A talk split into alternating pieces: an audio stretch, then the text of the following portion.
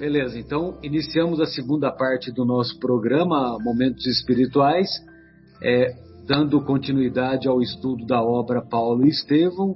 Estudaremos hoje o início do capítulo 7, é, intitulado As Primeiras Perseguições.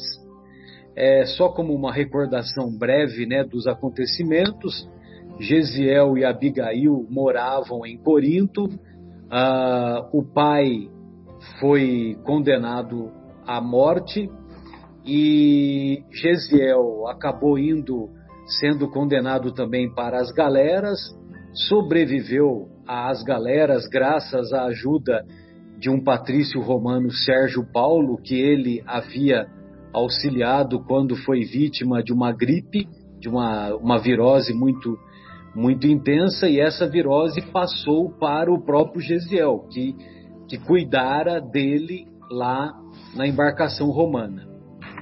É, o Gesiel foi auxiliado, foi deixado na praia próximo da cidade de Jope. Jope é uma cidade próxima de Jerusalém. Ele foi levado até Jerusalém e foi amparado e auxiliado na Igreja do Caminho pelos apóstolos de Jesus. Os apóstolos de Jesus haviam fundado essa instituição com o objetivo de auxiliar os doentes, auxiliar os necessitados e também pregar os ensinos do Mestre. Abigail, por sua vez, foi auxiliada por um casal que morava em Corinto, é, Zacarias e Ruth, e esse casal também, é, fugindo das perseguições aos israelitas da cidade de Corinto, perseguição motivada por, por Licínio Minúcio, é, a, o, o, nosso querido Zacarias e a Ruth fugiram de Corinto com destino a Jerusalém e levaram a nossa querida Abigail. Lá na, nas cercanias de Jerusalém, na estrada de Jope, é, ele foi auxiliado por um patrício romano que lhe concedera uma generosa quantidade de terras e ele prosperou também graças aos amigos, aos fariseus do Sinédrio. É, nesse meio tempo, Abigail conhece Saulo.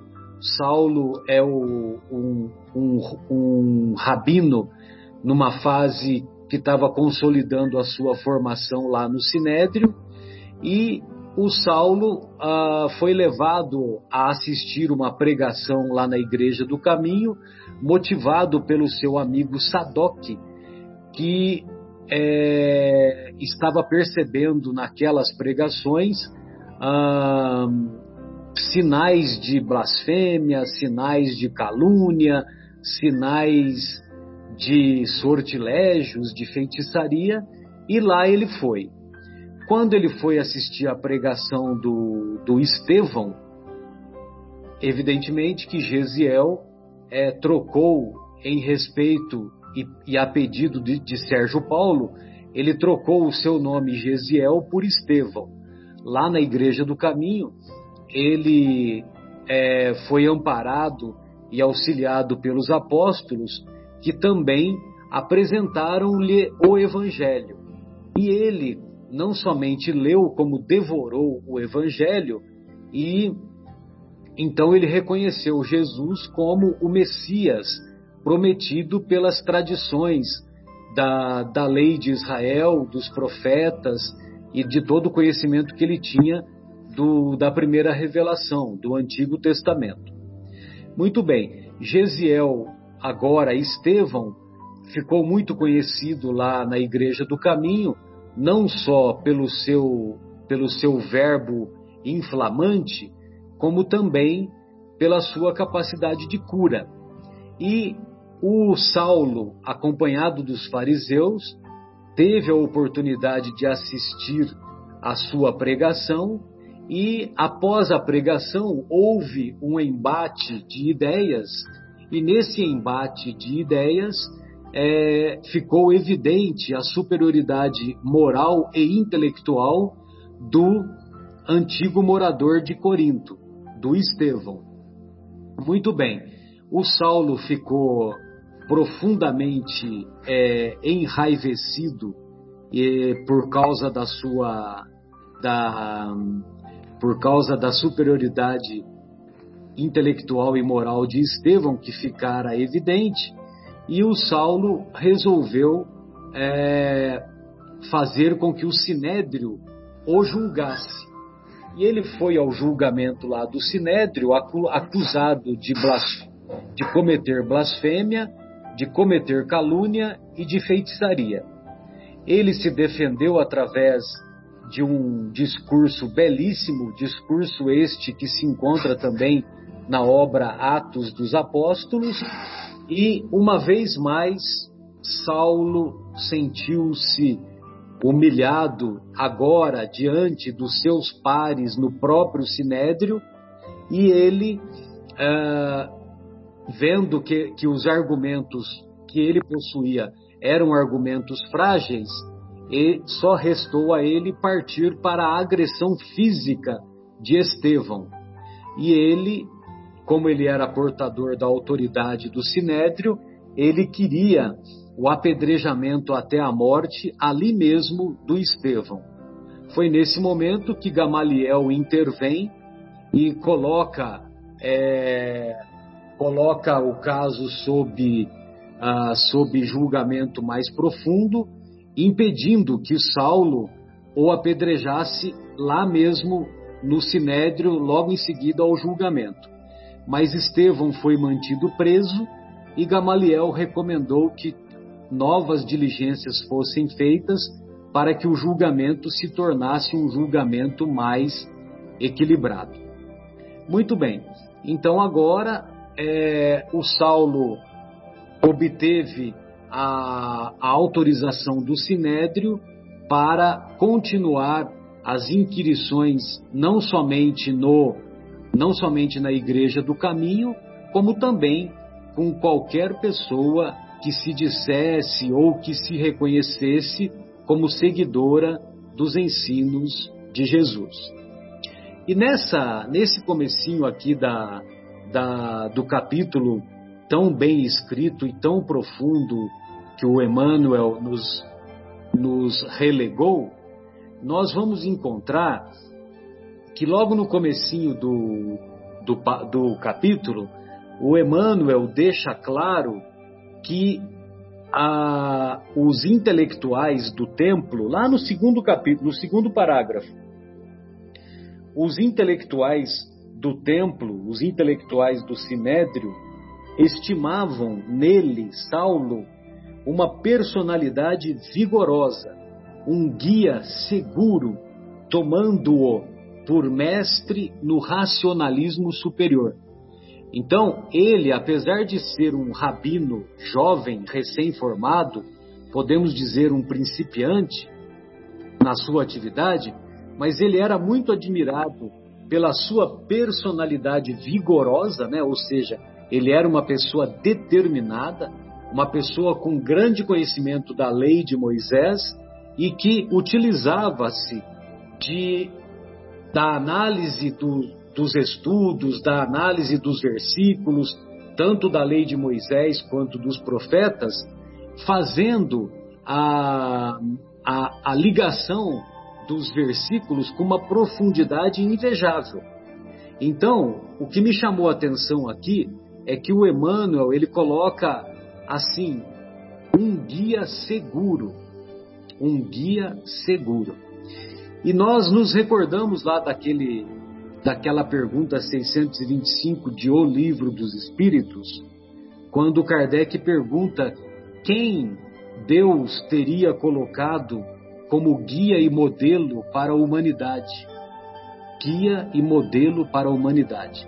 E todos nos recordamos que é a resposta mais curta, né, dentre as que se encontram em O Livro dos Espíritos, que os benfeitores respondem: Vede Jesus. Então, fazendo uma analogia né, do, do guia seguro que os fariseus é, enxergavam no jovem rabino, é, esse jovem rabino mais tarde vai se transformar com o conhecimento da lei de Moisés, somado ao conhecimento do Evangelho, ele vai se transformar numa referência que atravessou todos esses séculos e aí sim ele tornou-se um guia seguro, um guia baseado na experiência profunda do perdão, na experiência profunda da misericórdia, na experiência profunda da compreensão superior.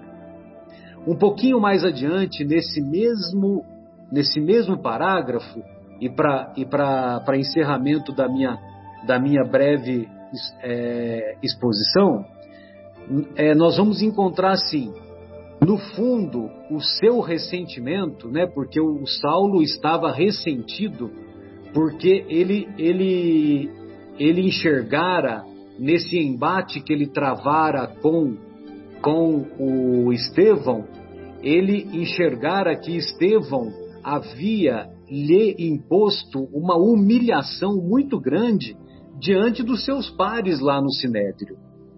Então ele dizia, é, o Emmanuel diz assim: no fundo, seu ressentimento era apanágio, era privilégio de uma juventude generosa e sincera.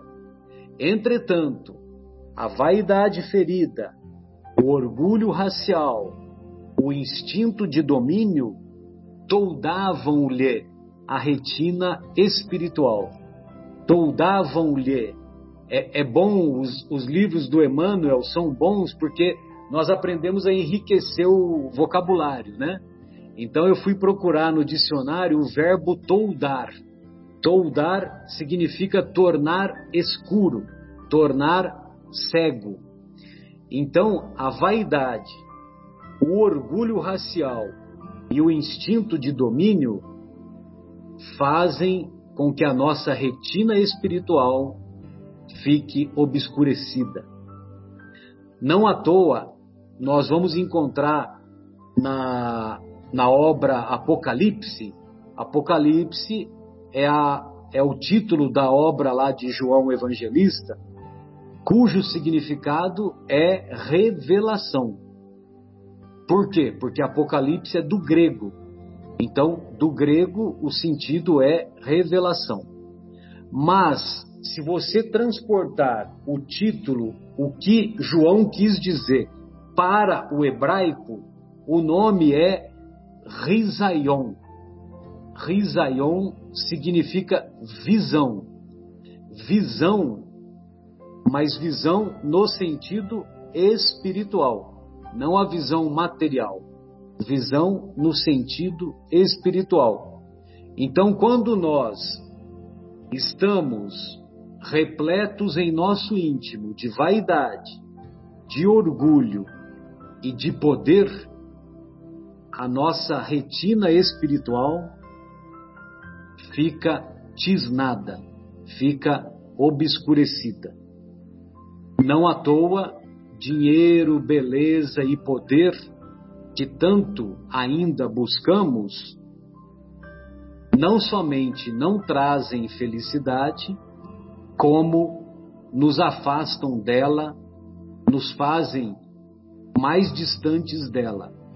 E aquilo que nós brasileiros costumamos dizer, brincando, né, que dinheiro não traz felicidade, manda buscar, não é isso?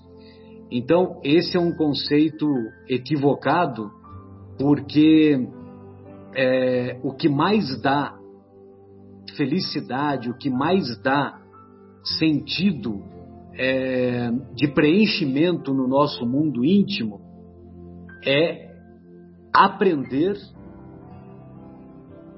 E a outra, a, a outra coisa que, que nos dá esse sentido é superar as dificuldades, superar os desafios que a vida a todos nos impõe. Então, aprender, na verdade, de acordo com a neurociência, é o que mais dá felicidade. Vocês já viram um, um adulto quando ele, analfabeto, volta as escola, a escola e aprende a ler e escrever, a alegria que ele sente quando ele é, não precisa mais de ajuda para ver se aquele ônibus que ele vai tomar é o ônibus correto, porque ele mesmo vai ler e vai se tornar independente. A alegria dessa pessoa quando ele aprende. E nós estamos apenas nos referindo a, a um aprendizado mais simples, mais rudimentar, que é ler e escrever. Bem, amigos, então essas eram as minhas considerações iniciais e eu gostaria de ouvi-lo, o nosso querido, o nosso querido Afonso. Por gentileza, Afonso. É, eu insisto na visão de que nós temos em Paulo alguém muito especial que fugia ao comum dos reencarnados. Nós não podemos imaginar que Saulo fosse um ser comum. Ele traz já eh, indícios de alguém que veio com recursos suficientes para uma tarefa acima da média. Então nós vamos encontrando assim na, nas filigranas do Emmanuel é, os comentários pertinentes a Paulo. O Marcelo acabou de citar alguns, né, que muitos da comunidade, os mais velhos, achavam que ele era uma esperança, que ele poderia ser uma esperança do futuro, do porvir. Por quê? Porque entendiam que ele somava é, essa tenacidade, esse poder de foco, que hoje é uma coisa tão estudada e, e tão necessária para que nós possamos nos desempenhar das nossas tarefas. E, e Paulo, na, na condição de Saulo, já tinha isso. Ele era absolutamente focado, a ponto do Emmanuel dizer que a sua juventude era quase que totalmente dirigida ao estudo do ministério da lei. Ou seja, apesar dele ser jovem, é, provavelmente uma, um homem atraente, ele não se é, deixava desviar do seu foco principal, que eram as coisas ligadas à informação superior, à lei. Ele encarna a responsabilidade de estudar e de se tornar um, um rabino na escola rabínica do Gamaliel, que nós vamos ver como é importante ele ter se vinculado a este rabino em especial, que representava toda a, a ala moderada da, da época. Portanto, a sua formação não foi uh, com tintas fortes, apesar dele ser pessoalmente alguém muito uh, focado e muito enfático em tudo que ele fazia. Mas nós vamos ver aí um, um desvio de, de atenção, de rumo, de foco, quando outra vez na leitura do Marcelo ele nos fala de é, vaidade ferida, orgulho racial, instinto de domínio comprometiam a sua visão espiritual. Olha o Emmanuel como ele é, é elegante na hora de escrever. Quer dizer, ele não diz que Paulo pisou no tomate, porque na verdade foi isso. Ele se deixou levar pelas coisas da sombra humana, que são a vaidade, o orgulho e o desejo de dominação eu estou correto. Você não pode estar correto. Porque na visão de Saulo nós entendemos que ele estava ah, ele estava protegendo o discurso que vinha do alto, contido na lei, que ele estudava e da qual ele era rabino. Estevão usa os argumentos mais sensatos no seu famoso discurso. Ele comprova com as argumentações que o Saulo era doutor, Por isso que ele fica enfurecido. Ele não trouxe nenhuma novidade. Ele só falou: olha, por todos os profetas, os indícios, nós temos a presença do Messias em Jesus que nasceu pobrezinho lá em Nazaré. E Deus se manifesta dessa forma. Mas a audácia farisaica foi tão grande que eles não podiam admitir que o enviado fosse alguém que cultivasse a fraternidade, a pacificação, o amor em ação, a caridade, e, e que se apresentasse sem duas sandálias, vestindo a roupa mais simples, convivendo com os doentes que precisam de médico, na condição de médico. Para o orgulho farisaico isso era difícil, mas não é por maldade. Acreditamos que fosse por distração, por equívoco, por ingenuidade, por imaturidade espiritual. Então, lógico que não isenta uh, nenhum deles das ações pérfidas, do crime, da violência, nada justifica essas atitudes. Nós temos que dar mão à palmatória, o, o, o abuso da autoridade é detestável em qualquer situação. Mas vejamos como funcionam os caminhos da espiritualidade superior, construindo os homens do caminho, a casa do caminho, que era um barracão de superioridade, de ostensividade, de impressão imagem que impressiona, não tinha nada. Aliás, pelo contrário, era, era uma coisa terrivelmente pobre, despida de todos os recursos, mas abundava ali o amor, o amor em ação que nós aprendemos a chamar de caridade, o socorro daqueles que estavam sem um braço amigo forte para amparar. Os doentes, os aleijados, os deficientes, as viúvas, os órfãos, que não tinham ninguém para ampará-los materialmente. Eles se fizeram o braço de amparo. O, o, interesse genuíno pelo próximo, né, Afonso?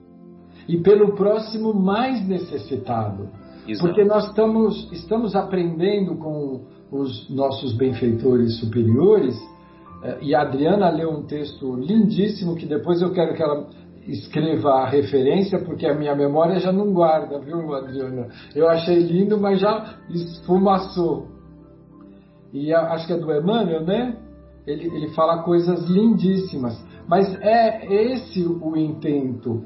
É, o superior cuida do inferior, o sábio do ignorante, o saudável do doente, o mais velho da criança porque assim as leis de fraternidade, de caridade, de união, elas se justificam. É assim que nós estamos construindo, nós não, os benfeitores espirituais, estão construindo a nossa nova fase de planeta de regeneração. Nós já temos núcleos de regeneração, nós já temos seres vivendo no mundo de regeneração se preocupando com o próximo, doando de si, procurando fazer o seu melhor onde quer que esteja, na pandemia, na quarentena social, não importa. Dentro do seu mundo íntimo, nós somos capazes de enviar vibrações de amor ao nosso planeta, sustentando os nossos líderes encarnados que sofrem tantas pressões, estimulando os nossos homens de ciência. É nesse sentido que nós precisamos enxergar a nossa possibilidade. E é assim que nós vamos enxergar o Saulo. O Saulo tinha sido preparado, porque nada se improvisa, não se tira um coelho da cartola. Isso é coisa de ilusionismo, é faz de conta, é mentirinha. Na vida verdadeira, só tiramos alguma coisa de onde se colocou o trabalho. O trabalho é uma lei importante de Deus que todos nós estamos submetidos a ela. E o Saulo apresentava um trabalho anterior muito rico. Ele não era uma pessoa, apesar de jovem e muito bem quisto na sua sociedade, ele não usava isso para dissipar a sua energia, a sua vitalidade com conquistas sentimentais. Pelo contrário, ele se preservava, ele achava que era importante se preservar para o cultivo de um vínculo de afeto que pudesse construir-lhe um lar. E ele encontra isso na nossa querida e luminosa Abigail. Né? Mas aqui nós vamos vendo a descrição de Emmanuel falando dele como alguém que estava ferido na sua vaidade, no seu orgulho e queria desforra. Queria desforra do quê? Da, do mico que ele pagou no sinédrio diante de Estevão, lúcido, inspirado pelos benfeitores e trazendo a notícia da boa nova aos mais necessitados, aqueles que tinham se travestido de poder sem que tivessem poder algum. Os homens do Sinédrio, os poderosos do judaísmo e alguns romanos que ali estavam. Estevão traz essa mensagem e atinge os corações e as mentes. Saulo fica tão irritado que ele apela para aquilo que todo mundo apela quando perde a razão, a violência. Entra em cena o Gamaliel e aí nós temos agora, nesse momento, alguém preparado no plano espiritual para uma tarefa importante, a nível planetário, mas que está temporariamente toldado, como nos ensinou Marcelo, na sua razão, porque ele tem sede de vingança, ele quer ir à forra. E aí o que, que ele faz? Veja, ele não é uma pessoa comum. Ele faz vínculo com todas as autoridades que ele sabia que eram belicosas. Foge de todos os que eram pacificadores porque ele não está interessado em pacificar. Ele agora está com sangue nos olhos. Ele quer ver o circo pegar fogo. Ele quer castigar os homens do caminho na personalidade de Simão Pedro.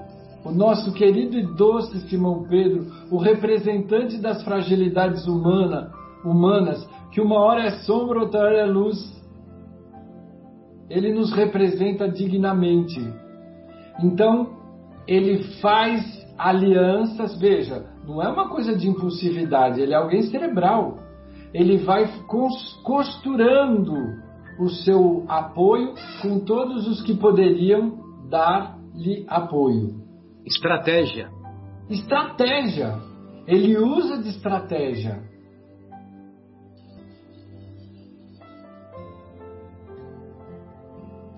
Som. Você não pôs som. Agora vai. Ele, ele já sabia, né, que tem aqui, olha, certo, deveria contar com as a, admoestações conciliatórias de um Gamaliel e de outros raros espíritos. Então, ele sabia que ele ia ter um sobrepeso ali do Gamaliel de alguns raros espíritos, né? Então, quem ele tinha que procurar? Pessoas que estavam afinados com o mesmo estado de espírito que ele estava, né? Então fala aqui um pouquinho na frente que a inspiração dos prudentes não o interessava. Ele não queria saber da, da, dos prudentes, ele queria era a vingança mesmo. Então, Adriana, você veja como o plano espiritual superior é sábio e prudente. Por que, que Gamaliel era o rabino eleito para ser o orientador de Saulo. Porque o plano espiritual superior sabia da inclinação de Saulo de ser muito é, comburente, ele era muito belicoso. Então, quem que nós vamos pôr na escola rabínica qual? Dos excessivos ou dos moderados? Dos moderados. Quem é o representante moderado? Gamaliel. Então é aí que nós vamos colocar porque ele tem um vínculo de afeto aprender só se aprende quando você tem vínculo de afeto. E ele tem, ele constrói um vínculo de afeto com Gamaliel, mas ele foge disso. Mas o Gamaliel tem ascendência sobre ele. Então nós vamos ver que ele vai tramando, como o Marcelo diz, armando a sua estratégia. Ele ainda vai ao comando, ao representante romano regional que por acaso estava ali e se encanta com a sua eloquência, com a colocação, a sua condição de romano, né? ele ainda ganha o aval. Quer dizer, o que mais que ele tinha? Ele tinha tudo a seu favor. Quando só sai uma bomba, como dizia o, o falecido colunista social Ibrahim Suede, bomba, bomba, bomba. Dois eminentes integrantes da comunidade judaica na condição de ricos materialmente aceitam o convite de Estevão e fazem a partilha dos seus muitos bens. Distribuem porque era justo que distribuíssem aos herdeiros. Nessa história eles são muito criteriosos e aquilo que caberia a eles mesmos doam para a casa do caminho. Ou seja, a, a semente que Estevão planta, inspirado pelos benfeitores superiores, já começa a frutificar. Mas com isso, Saulo fica furioso. Oséias, Marcos e Samuel Natan. Oséias, Marcos e Samuel Natan. São a os dois israelitas. sensibilizou e fez a doação. Ou seja, já é um fruto imediato da semeadura de Estevão. E aí o que, que acontece? Ele fica mais furioso, porque ele começa a perceber que todo o controle que ele queria ter da situação já não pertence mais a ele.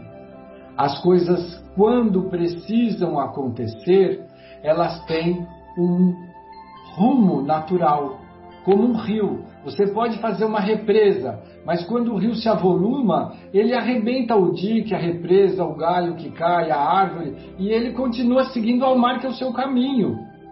E nós tínhamos a necessidade de, da mensagem do Cristo alcançar os corações. E não era a empáfia de meia dúzia de seres humanos que ia impedir. Mas a coragem de Estevão é de se admirar. Mas nós estamos comentando agora sobre Saulo. Então ele, ele volta ao sinédrio e ele obtém de Caifás a autorização plena para ele fazer o que quisesse, desde que, se fosse importante, o sinédrio chancelasse. Você vê, eles não deixavam escapar a autoridade de jeito nenhum. Uma coisa humana. O desgaste do controle humano é muito grande, porque você não pode piscar um, um momento. Tem que estar atento a tudo, a todos os conchavos, a todos os acontecimentos. É o que o Cristo falou na, na obra, através de Humberto de Campos, no Boa Nova, quando ele diz: O mundo exige os príncipes do mundo exigem força, vigor e fortunas, exércitos para controlar. O amor pede um coração e sabe ser feliz. Então, a mesma coisa nós vemos aqui. Estevão, confiante, ele vai, sabendo que é o seu discurso final. Mas ele tinha os olhos voltados para o reino de amor que ele estava auxiliando a construir, como um tijolo no meio da construção. E Saulo, que vai fazer parte importante dessa construção, ainda está toldado no seu entendimento, porque ele está distraído com as coisas do mundo. E aí nós vamos ter a situação dessa dupla, que doaram bens à, à, à casa do caminho, provocando toda essa insatisfação no Saulo, a ponto dele conseguir de Caifás autorização. Então ele tinha autorização de Roma, ele tinha autorização do Sinédrio, ele tinha o, o conchavo de todos os que ele visitou para que ele pudesse eliminar os seguidores do caminho e, mais importante, prender Simão Pedro, que ele achava que era o mentor intelectual dessa situação toda. É... Ele tinha todo o poder né, disponível. Sim. Aí ele fica mais furioso quando ele descobre que Simão Pedro tinha convidado Gamaliel para visitar a casa do caminho, que ele julgou que fosse importante, o apoiou, o apoio total de toda a comunidade cristã. Eles fizeram um convite e João vai buscá-lo para que ele conhecesse. E é nós... a contraposição, né, Afonso? É a contraposição. Tem a estratégia das sombras, né, que o é, que o nosso querido Saulo era o principal representante, e havia também a estratégia da luz, que Sim. era que era a estratégia dos benfeitores espirituais, é, naturalmente comandada pelo, pelo Simão Pedro, é, e, e, o Simão Pedro enxergou no convite ao Gamaliel uma mudança de postura quando ele soube né, que, o, que o Gamaliel impedira a, o apedrejamento até a morte do, do Estevão, pelo menos naquele momento. Sim. Então mas... são ambas as estratégias. Né?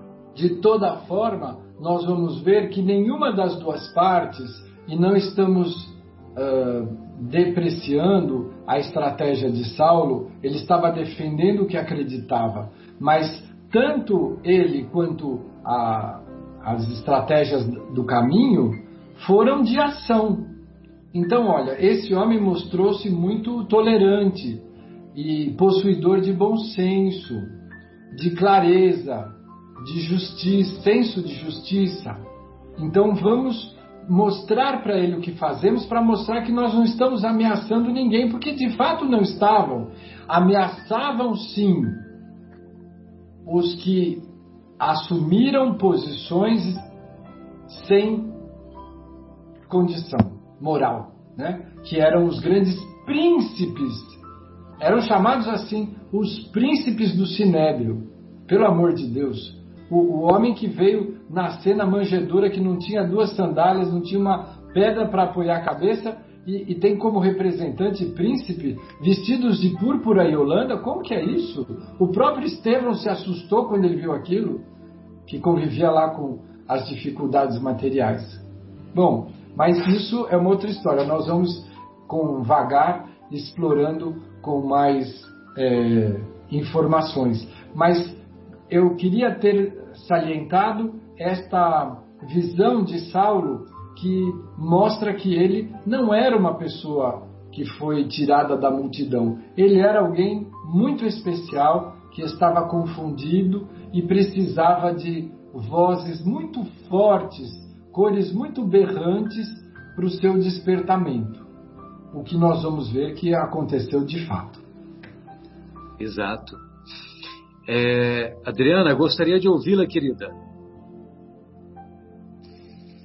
Bom, eu, eu coincidentemente também uh, tinha feito algumas anotações e bateram aí com a, essa parte da, da ideia de vingança, a humilhação pública que o, que o Paulo teve, e aliás, que o Saulo teve, né? Esse instinto de domínio. É, e eu anotei aqui também que é, a gente, né, no nosso dia a dia, a gente não perde, a gente desperdiça muito tempo, né? Mas veja você que quando a gente está uma determinação na cabeça, a gente não perde tempo, né? E foi exatamente isso que aconteceu, né? No dia seguinte já o Saulo já estava fazendo toda essa essa estratégia, já sabia o que ele já tinha tudo na cabeça dele e não perdeu tempo, né? Ele seguiu determinado aquele plano dele que lógico, na cabeça dele ele estava fazendo uma coisa boa, mas nós sabemos que é, não, ele não, não estava totalmente uh, equilibrado, né, e, e sabendo a, a, qual era a verdade, né, e era justamente essa dificuldade dele naquele momento, né? Essa retina espiritual, ela, ela não estava muito boa ali, né? Então, depois o que eu anotei também é que quando o Gamaliel vai visitar a casa do caminho, que ele mesmo fica assombrado com aquilo que ele vê, né? Tantas pessoas, tantos cômodos, uh, pessoas que estão ali eram relegadas realmente à morte e um, não tinha ninguém olhando por elas, né? Como é que ninguém estendia a mão para aquelas pessoas e, e aqueles homens da, da casa do caminho faziam isso com tanto amor, com tanto cuidado. E tem uma parte que ele encontra um amigo dele que ocupou uma posição muito importante, né? E que hoje estava ali, sendo um dos assistidos na, na casa do caminho, que era o Samônio. E nem ele acreditou que o Samônio estaria lá, porque ele até pergunta, mas e os seus filhos, e a sua família, e a, e a sua fortuna, o seu dinheiro? Então você veja que é, são coisas que a gente no momento tem e de uma hora para outra a gente deixa de ter, né? São as, as, os bens materiais. Mas por outro lado, Samônio estava muito bem assistido, né? Na parte espiritual e moral e tinha ali grandes exemplos e, e o próprio Samônio conseguiu ali conversando com Gamaliel, tem uma hora que fala ali, né, que o, o Gamaliel compreendeu o alcance das palavras do amigo e sentiu os olhos úmidos. Então, quer dizer, lógico que o Gamaliel também teve uma preparação, era uma pessoa ponderada, mas ainda assim ele não fazia o mal, mas será que ele fazia todo o bem que ele poderia fazer? Talvez esses olhos úmidos fossem a, a reflexão íntima dele de quanto bem ele deixou de fazer, né? Talvez uma, um momento ali que dá aquele nó na garganta que a gente fala: Meu Deus, né? O, que que eu fiz? ou o que eu deixei de fazer, né? Então eu achei, achei interessante essa parte que através de um amigo, né? Uh, não sei se já se foi nessa, ah, foi acho que foi o Afonso que acabou de falar, né? Que a gente aprende com os amigos, aqueles que a gente tem os laços afetivos e o Gamaliel, além de ver todas aquelas pessoas estranhas sendo tratadas como irmãos, né? Ele vê um amigo e aí ele sente no fundo do coração que talvez até poderia ser ele naquela situação, né? Tendo uma doença e sendo é, é, renegado a tudo, né? Tudo que ele possuía na, na, na vida material, afetiva, familiares e tudo mais. E outra parte também, já um pouquinho mais na frente, que eu anotei, é já quando o, vai haver o julgamento. Quando quando Pedro e os outros irmãos aí da Casa do Caminho são presos, né? E vai ocorrer ali o julgamento, tem diferente da, da, do, do, da primeira vez que o Estevão estava ali falando, né? Só tinham as pessoas, os, os, fariseus, quer dizer, só tinha pompa, né? Não tinha nenhum pobre, nenhum mendigo, nem, ninguém da ralé, né? Vamos dizer assim. E quando ocorre o, julga, o julgamento, onde estão lá os, o Pedro e os, os demais irmãos lá da Casa do Caminho, a multidão de mendigos e todo, todo esse povo que era acolhido na Casa do Caminho, todo mundo que acolheu a palavra do, de Jesus né, no, no seu coração e tinha bondade uh, sabia que a bondade que era feita ali não era uma coisa da boca para fora, e sim é, realmente sentida, foram todos ali pedir a libertação deles. Né? Eu achei bonita essa parte, porque apesar deles não poderem entrar, eles faziam muito barulho. Quer dizer, o amor venceu o medo. Né? Então aí a coragem realmente de lutar por aquilo que é uma verdade. Então, eu achei bonita essa parte. É isso. Sem dúvida, muito tocante mesmo. É, Ô Folharini, o que, que você separou aí para nós, querido, por gentileza? Marcelo, é, tudo que vocês já comentaram, né? É, principalmente essa questão da personalidade do Saulo, que Emmanuel pinta de maneira fantástica, né? Não só aquilo que você já falou no início, como o, o, o próprio Afonso bem colocou, não é?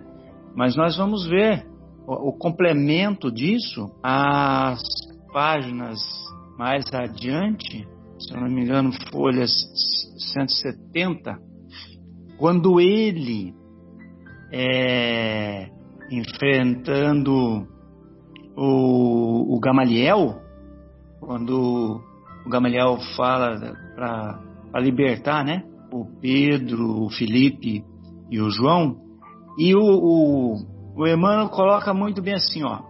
O moço caprichoso fez-se lívido.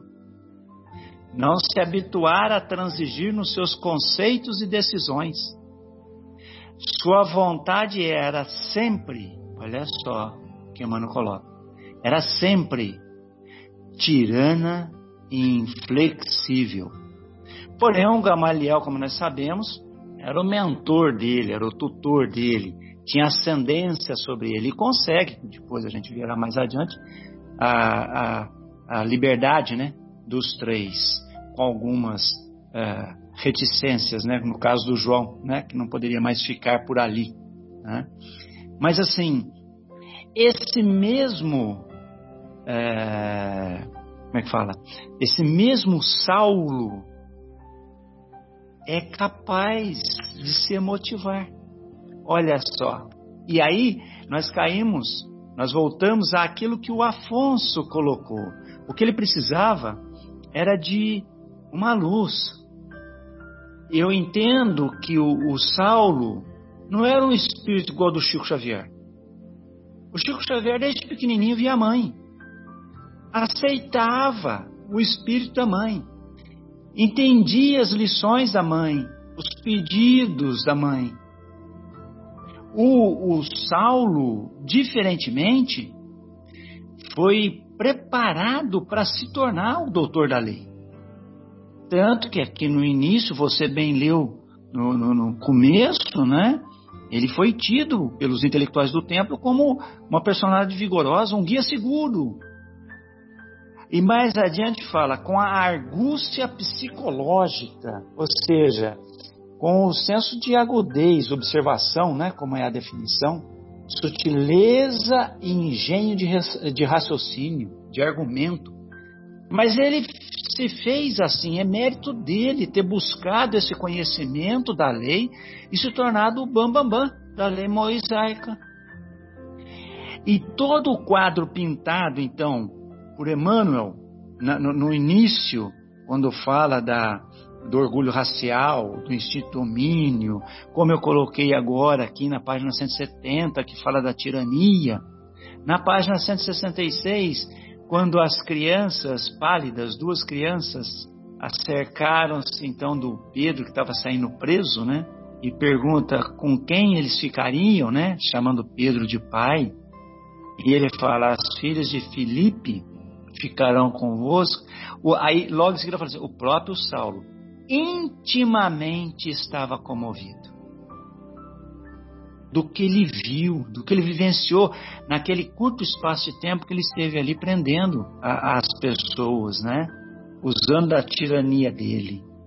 Mas ele não podia trair a si mesmo, deixando-se vencer pela emoção que o quadro lhe provocava. E aí eu volto naquilo que eu estava falando do Chico.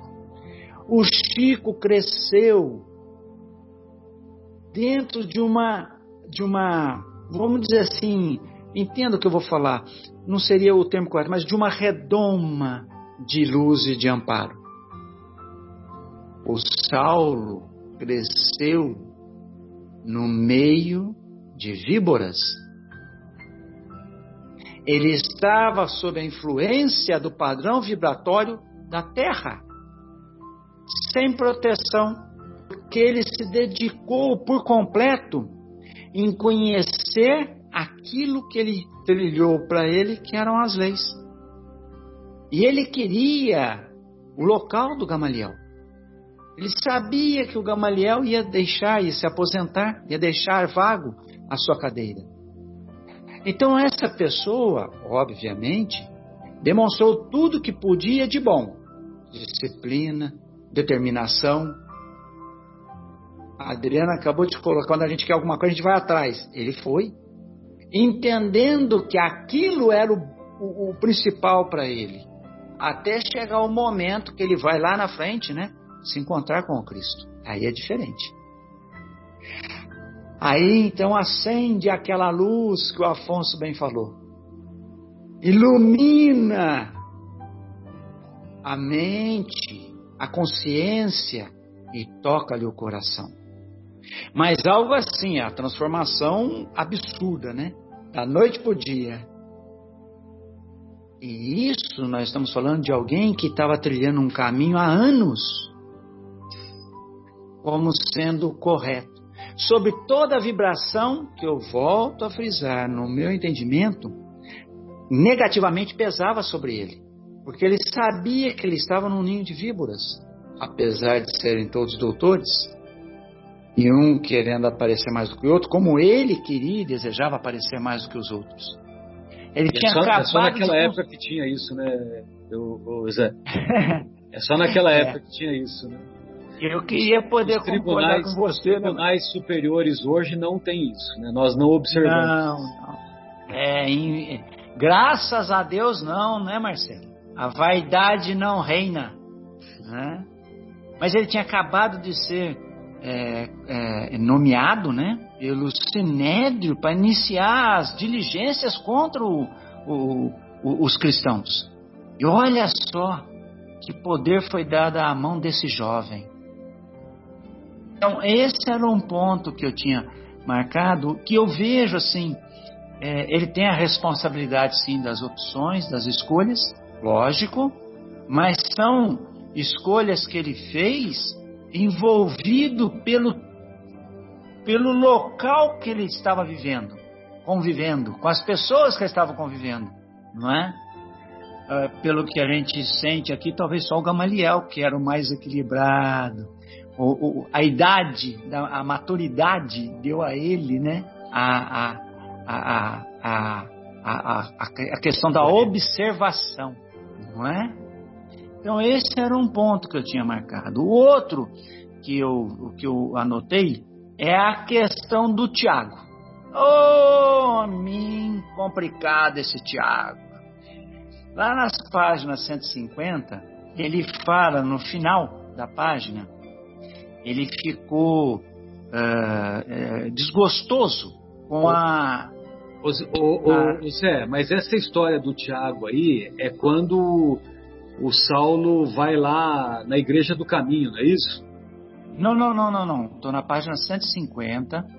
Lá na Igreja do Caminho é na página ah, 161. É. Ah, tá, tá. É, é ainda no começo, tá, aqui tá, é na, bem. É. é. Aqui é na página 150, quando ele tece comentários por ter ficado desgostoso ele foi e, desgostoso é, com, pelo fato do Estevão ter enfrentado o Sinédrio, entende? Perfeito. Mas a colocação que Emmanuel faz aqui é que Tiago fala que ele fez tudo isso em defesa de si mesmo. O, o Estevão teria agido em defesa de si mesmo. E não é isso, de maneira alguma. O Estevão, na verdade, defendeu as ideias de um Deus para todos, que foi mostrado justamente por Jesus. Diferente da lei judaica que mostrava o Deus como sendo só deles, do povo deles.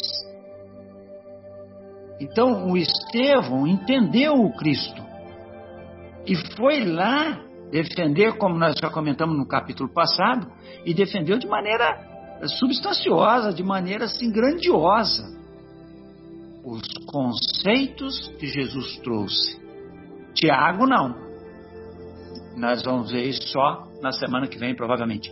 Mas Tiago não.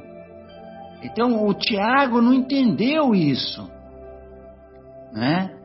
E falar, agir dessa forma e causou, inclusive, né, a, a, o fermento da discussão na casa do caminho, né? E esse é, era o outro ponto que eu anotei, que obviamente nós vamos completar mais adiante. Né? E do, do Saulo ainda a questão da sedição que ele fala, né? Ele fala da sedição na página 150 e depois vai falar lá na frente de novo. Que ele via, né? Veja em tudo isso propósito de sedição que não deve andar muito longe. Quer dizer, ele achava que a, o, como é que fala? Os, os, os da casa do caminho estavam promovendo, se preparando talvez, ou já promovendo, iniciando um levante contra o governo, contra a, a administração, né? usando da religião para confrontar e criar talvez uma revolta, né? Uh, que é o, o princípio da, da sedição. Então, eu havia marcado esses pontos, né? E só alertando que não é nem necessário, mas a conversa de Gamaliel com Samônio é algo lindo, é algo maravilhoso, mas nós estaremos vendo aí nas, na, na semana que vem ou ainda na outra, se for necessário. Então era isso que eu tinha anotado, né? E no Tiago eu vou voltar a falar ainda. Quando nós chegarmos mais adiante, né, nós vamos voltar. Você quer pegar o Tiago, né? Quero pegar o Tiago. Eu, eu, um, Só que é o seguinte, um tem dois Tiagos. Né? É? Tem dois Tiagos. Não, não, não. Né? O filho não, de Alfeu e o é filho de Zebedeu. É, esse é o filho do Alfeu, né? É, esse o... Tiago é filho do Alfeu. O que o você Zebedeu tá... é irmão do o que você quer pegar pelo pescoço é o filho de Alfeu, né? É. Ele usa até uma desculpa que nós vamos ver lá na frente, né? Que foi bom ele fazer o que ele fez, tal. Aí que a gente vai ver quem que estava defendendo a si próprio, né? E não a doutrina. Mas é isso aí, gente, que eu tinha preparado para falar, né? Do da questão do, do da personalidade que eu vejo dessa forma. Ele sofria, obviamente, não só a vibração planetária, porque ele se dedicou àquilo. Se você mudar as verdades que ele tinha, como sendo verdades verdadeiras, que é a lei mosaica, que ele sabia de ponta cabeça, né? É difícil. Só mesmo uma luz muito forte vai aparecer para ele e tocá-lo, aí sim fazendo reavivar nele o que ele trazia já também de conhecimento que ele pôs para fora no seu caminhar terreno aqui. Era isso, gente. Agradeço a atenção. Beleza. É que aos poucos a gente vai ver também, Zé, que embora o encontro com Jesus é, seja é, evidentemente um, um acontecimento muito marcante, é, mas antes do encontro lá na estrada de Damasco, ele teve vários chamados, e esses vários chamados foram é, sendo trabalhados no seu mundo íntimo, né? E, e o auge desses, desses acontecimentos, que foi a, o encontro lá na estrada de Damasco, é, esse auge foi antecedido por esse trabalho no mundo íntimo, né? E aí, quando ele encontra com, com o mestre, aí, aí é covardia, né? Aí ele se reconhece, né? Ele, ele, se, ele reconhece todos os seus equívocos e imediatamente é, vai para o lado correto, né? Ele toma uma outra postura, né? Que é uma que é uma situação que a todos devemos admirar, porque que todos todos nós devemos admirar, porque ele ele não ficou em cima do muro, né? Ele teve uma uma atitude assertiva, uma atitude de, de transformação para o bem mesmo. Bem, Completa, né? Pois não, Adriano? a retina espiritual dele ficou perfeita. Clareada, ficou clareada, é. Cristalina como a água mais pura. É. Exatamente. Mas Bem sabe, amigos. Marcelo, só para completar rapidinho, em cima disso que você falou, só para completar, eu falo que maravilha que é a doutrina espírita, né? Porque ela nos mostra claramente que é, nós podemos estar nos encontrando com Jesus no momento que desejarmos, bastando para tanto abrirmos o Evangelho a hora que a gente quiser. Né? O que eles não tinham lá naquela época. Né? Por isso, essa manifestação de Jesus diretamente com ele. Mas nós não, nós já não temos mais desculpas, né? Sim. Nós temos que ficar firmes e enfrentar as nossas limitações, os, os, os nossos vícios dentro desse conceito que a doutrina espírita cristã nos mostra, assim, a hora que a gente desejar, bastando abrir as obras para conhecer. Era isso. Obrigado. Muito bom. Bem, amigos, então o, o, o, Evangelho de Jesus e essa trajetória brilhante do Paulo de Tarso é, servem para todos nós como uma reflexão é, permanente e evidentemente que não dá para esgotar esse capítulo tão cheio de tão cheio de reflexões. É, por exemplo, tem, tem, um detalhezinho aqui que eu, eu não vou comentar agora, eu vou deixar para a próxima semana, que foi o diálogo que ele teve com o procurador lá de, da Cesar, de Cesareia, né? E então quer dizer isso é uma outra reflexão para os homens públicos, né?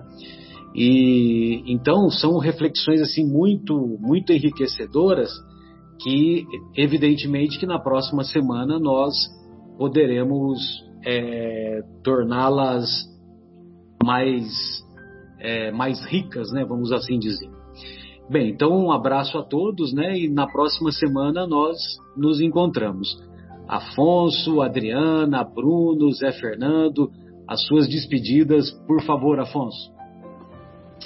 Quero deixar meu abraço a todos os nossos amigos aqui presentes, partilhando comigo é, esse tempo tão agradável e desejar que os que nos ouvirão também possam aproveitar um pouco dessa energia de descoberta, de encaixe da realidade espiritual que nós sentimos quando desvendamos as histórias que nos são trazidas pela espiritualidade, como esta de Paulo e Estevão, pela mediunidade incomparável do nosso querido e saudoso Chico Xavier. Um abraço forte a todos.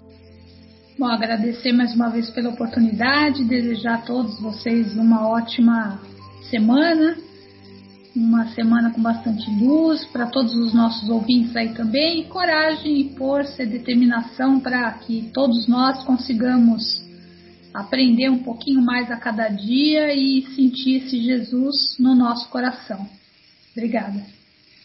Aproveitar para esses raciocínios que a gente tem, né, esses momentos de estudo para interiorizar bastante, né? É, e principalmente a ideia que o Evangelho traz, né? Que esse livro, o, o Paulo e Estevão trazem para a gente, é essa, essa visão, né? Que, que, que Jesus tem é, de cada um de nós, né? Que não, não nos vê como os pecadores, com as falhas, com a, as, as, as, incongruências né, e com as, os equívocos ainda que cometemos, né?